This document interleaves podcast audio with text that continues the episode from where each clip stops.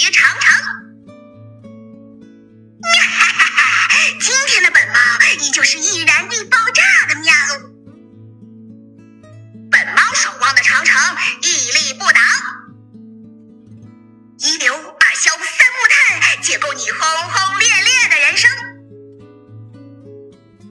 爆炸就像孤独，不是你想停想停就能停。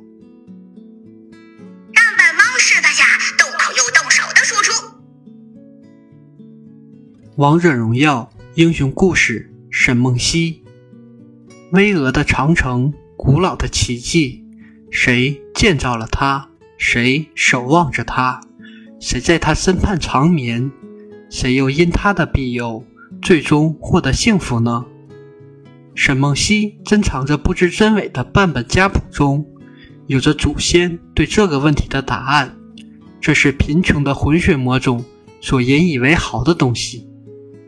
为寻求幸福西去的神明，他们的足迹留下这条道路。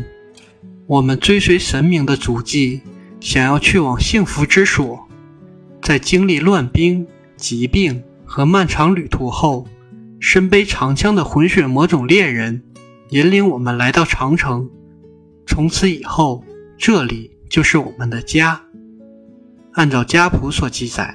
沈梦溪的祖先就此安清于长城之下，他们清理关楼，升起旗帜，酿造美酒，甚至以爆弹清理石堆时，还偶然挖出过奇怪的大块头机关。一代又一代，长城的旗帜变换为河洛，昔日荒芜的田地被开垦，矗立起座座城镇，带来一切繁荣的，正是长城守卫军。也是沈梦溪的向往和渴望。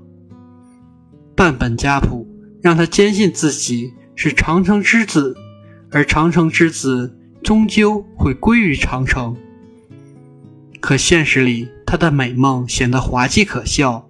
至少，没人相信长城守卫军会招揽这个衣衫褴褛、个头小小的混血魔种。集市开启的日子里。沈梦溪也摆上简陋的摊位，出售自己制造的爆弹，却无人问津。告诉你们，这可是俺的家传技艺。别看这么小一块，但威力足以炸穿玉城的矿坑。吹牛的小孩，当新年放烟火呀！是啊，是啊，官府怎么可能允许售卖真正威力巨大的爆弹呢？天下第一精通机关爆弹天才。不需要谁来允许。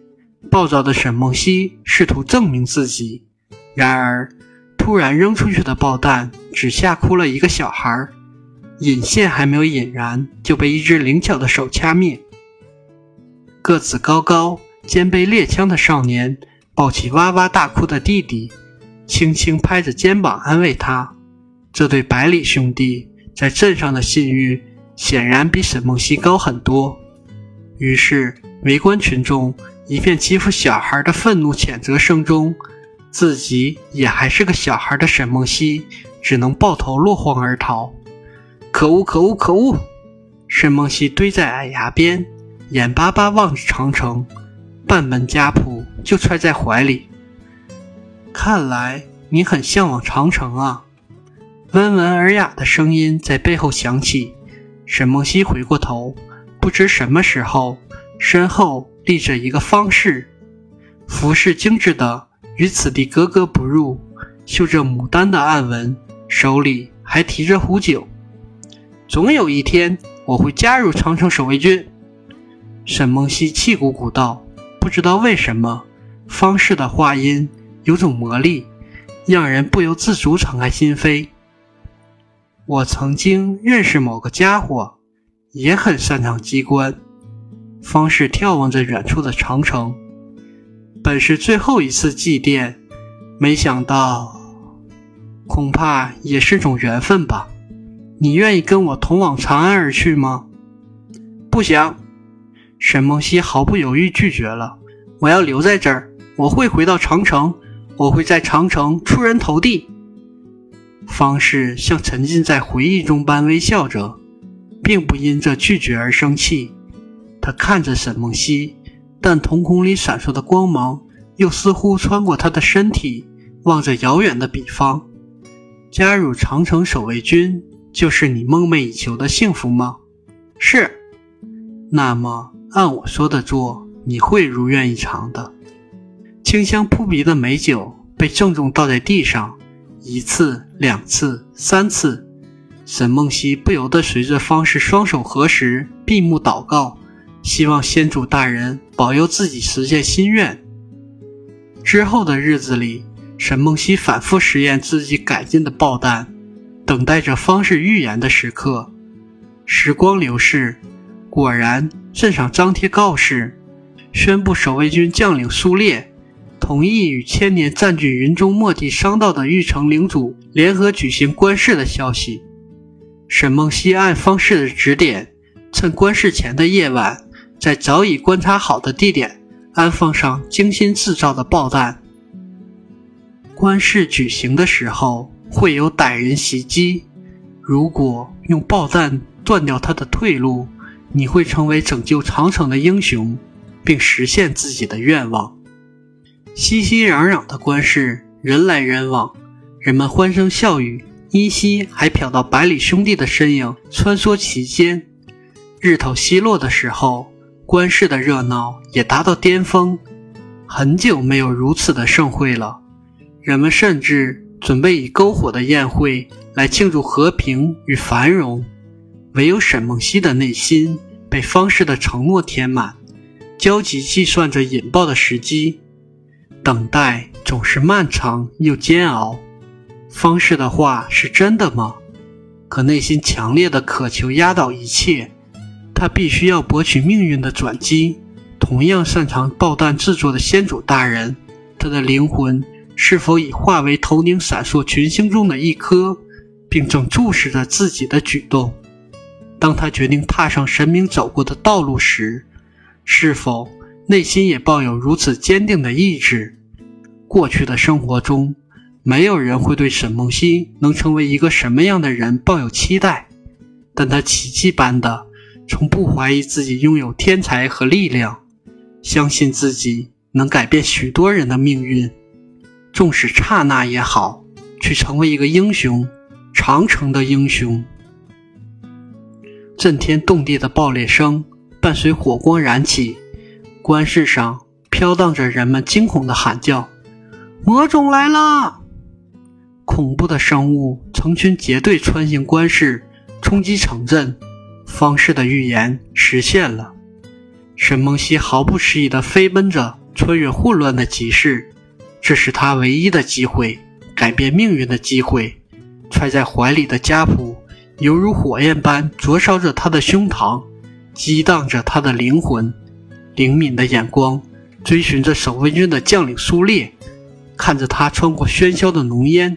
摇摇晃晃走向一个人，那个本来应是他朋友的人，向他建议举行官事的玉城贵族苏烈厉声责问他：“是不是他引来魔种，想要夺取长城？”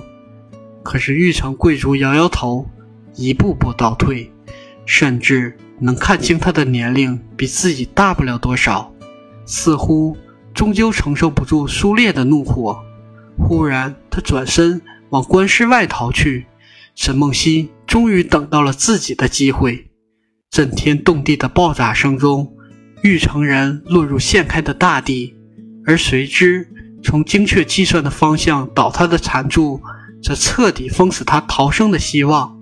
在苏烈赶来之前，一队守卫军已经好整以暇地将垂死挣扎的囚徒团团围住。沈梦溪一跃蹦出。冲为首的青年将领大吼道：“抓住这家伙了！答应我的事不可以食言啊！”一道剑光掠过他耳边，削掉他好几根头发。沈梦溪瞬间胆寒：“喂，哎，你要要反悔吗？看看背后吧！”